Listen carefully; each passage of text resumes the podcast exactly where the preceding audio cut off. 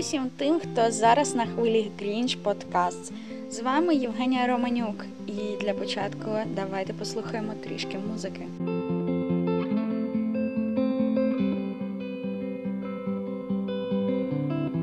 Shadows settle on the place that you left. Our minds are troubled by the emptiness.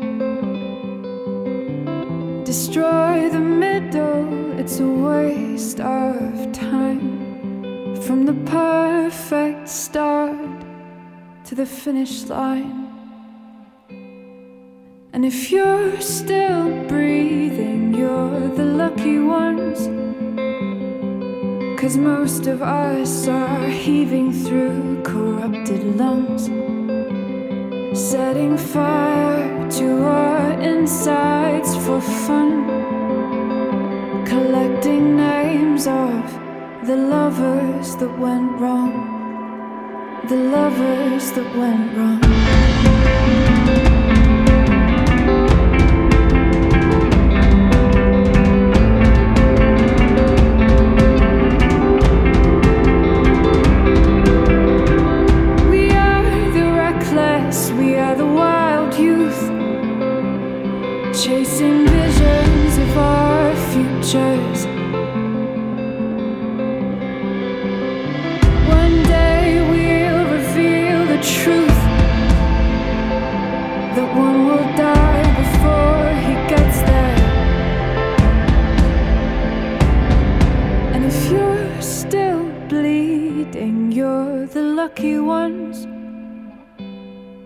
Cause most of our feelings, they are dead and they are gone. We're setting fire to our insides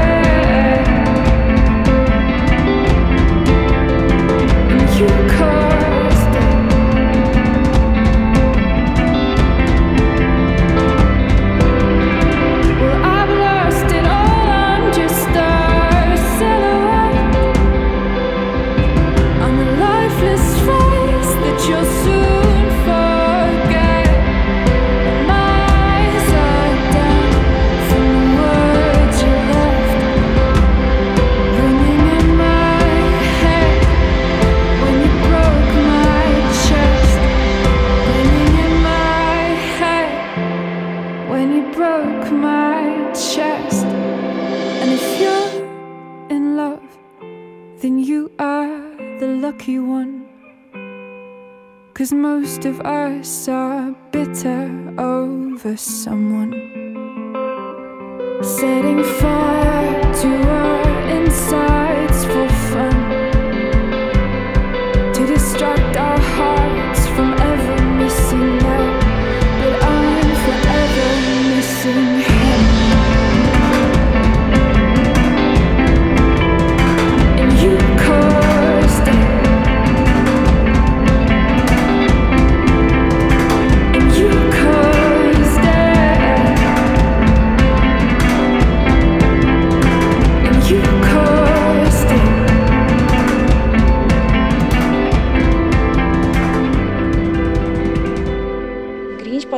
Це сучасне та молодіжне радіо. Саме тому ми впевнені, що кожен з наших слухачів є своєрідним книжковим маньяком. Саме тому сьогодні ми вам презентуємо невеличку підбірку тих видань, які ви можете вже зараз зустріти на книжкових полицях усіх магазинів України.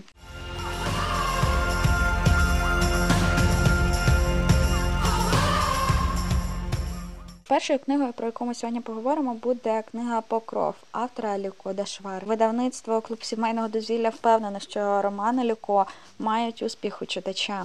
Вона пише так гостро і пронизливо, психологічно і чуттєво, що торкається струн душі кожного. Сюжет книги розпочинається з того, що в ніч проти 30 листопада 2013 року багато що змінює і в житті країни, і в долі киянки Мар'яни Озерової. Після розміреного напівсонного існування дівчина опиняється у вирі подій і несподіваних зустрічей, виснажливі чергування на майдані, зникнення коханої людини та пошуки нащадків у сьомому коліні славного козака Яреми Доруша, яких прокляла його дружина, зарозуміла шляхтанка Станіслава. Та чи даремні ці пошуки? Адже перед цими щасливцями постає такий непростий вибір, незлічені скарби, що їх мають успадкувати від свого предка чи кохання і воля.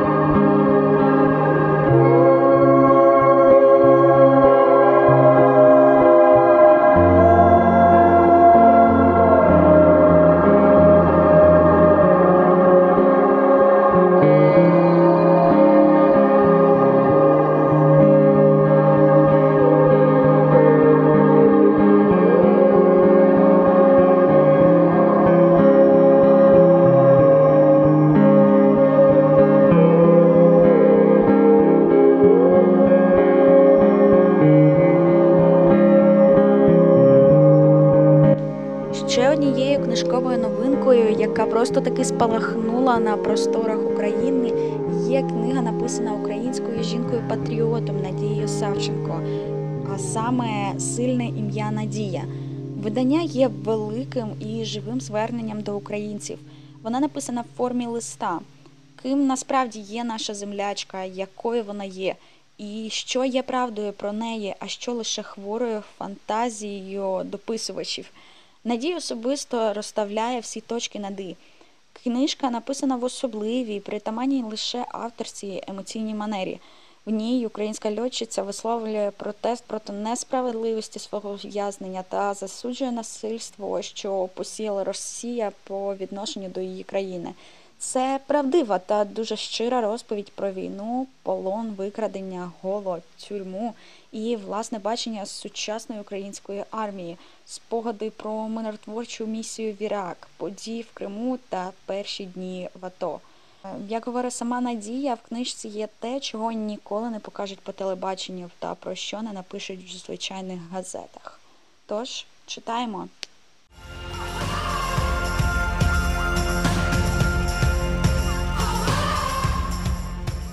Ще однією книгою, яка розповідає про сьогодення українських бійців, є Аеропорт Сергія Лойка. Аеропорт це не хроніка, не літопис, це художній вимисел, заснований на реальних фактах. У книзі багато персонажів, багато переплетених драматичних сюжетних ліній. Роман не тільки про війну, він про любов, про зраду, про пристрасть, ненависть, лють, ніжність, відвагу, біль і, звісна річ, смерть. Іншими словами, про наше сьогоднішнє і вчорашнє життя.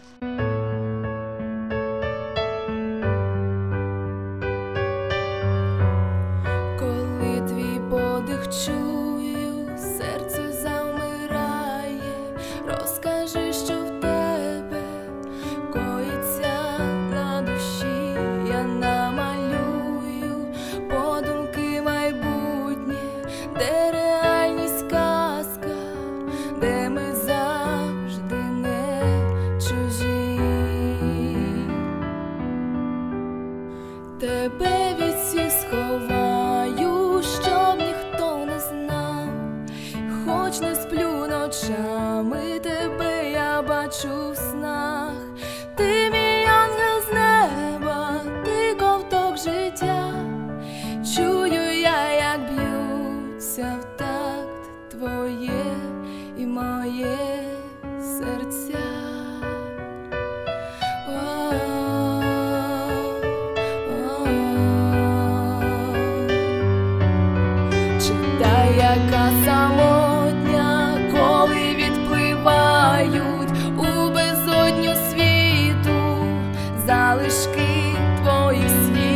прошу, дізнайся, зазирни мій погляд, зрозумій мовчання, в ньому спалах почуттів.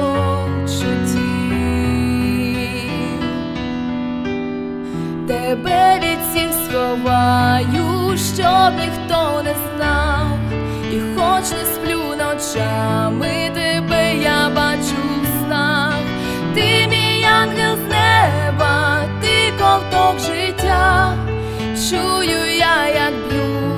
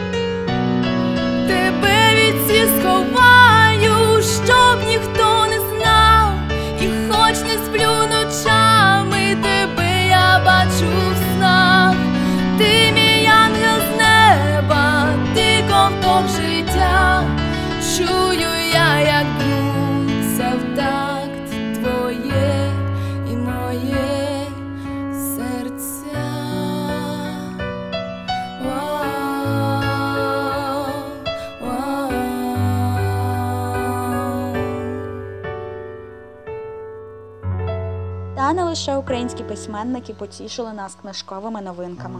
Серед таких у видавництві Жупанського вже надрукували роман ірландського письменника Джеймса Джойса Вілліс, який вперше вийшов українською мовою в повному обсязі. Вілліс це хроніка подорожі Дубліном головного персонажа роману Леопольда Блума протягом одного дня, 16 червня 1904 року.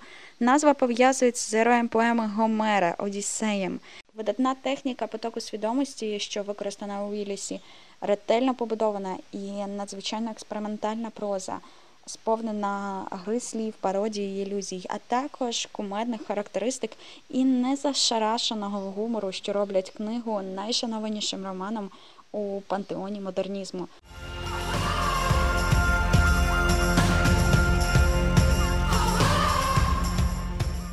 Та останньою в списку, та не останньою за значенням є книга Стівена Кінга Чотири сезони, що ось ось вийшла в перекладі українською мовою. Чотири сезони це збірка чотирьох повістей, вперше опублікована у 1982 році. Кожна повість має підзаголовок, що утотожнюється з однієї з пір року. Перший авторський збірник Кінга, посівши перше місце в списку бестселерів York Times. Цікаво, що назва книги Different Seasons містить деяку гру слів, яка зникає при перекладі. Кінг в деякій степені опублікував цю книгу, щоб відкараскатись від е, тавра письменника жахів. І всі чотири повісті практично не містять жодних елементів жаху чи містики, якими Кінг прославився. Тому англійське слово different обрано зі спеціальною задумкою. Воно говорить читачу, що книга буде відмінна, не схожа на попередні книги Кінга. До того ж, в розумінні різні назва попереджала про те, що книга збірник повістей. Коли вийшла книга у 1982 році, Кінг сам сказав, що він працював над нею ретельніше, ніж над усім, що він коли-небудь робив. Oh, Father, tell me, do we get what we deserve? Oh, we get what we deserve. And where down we go, go, go,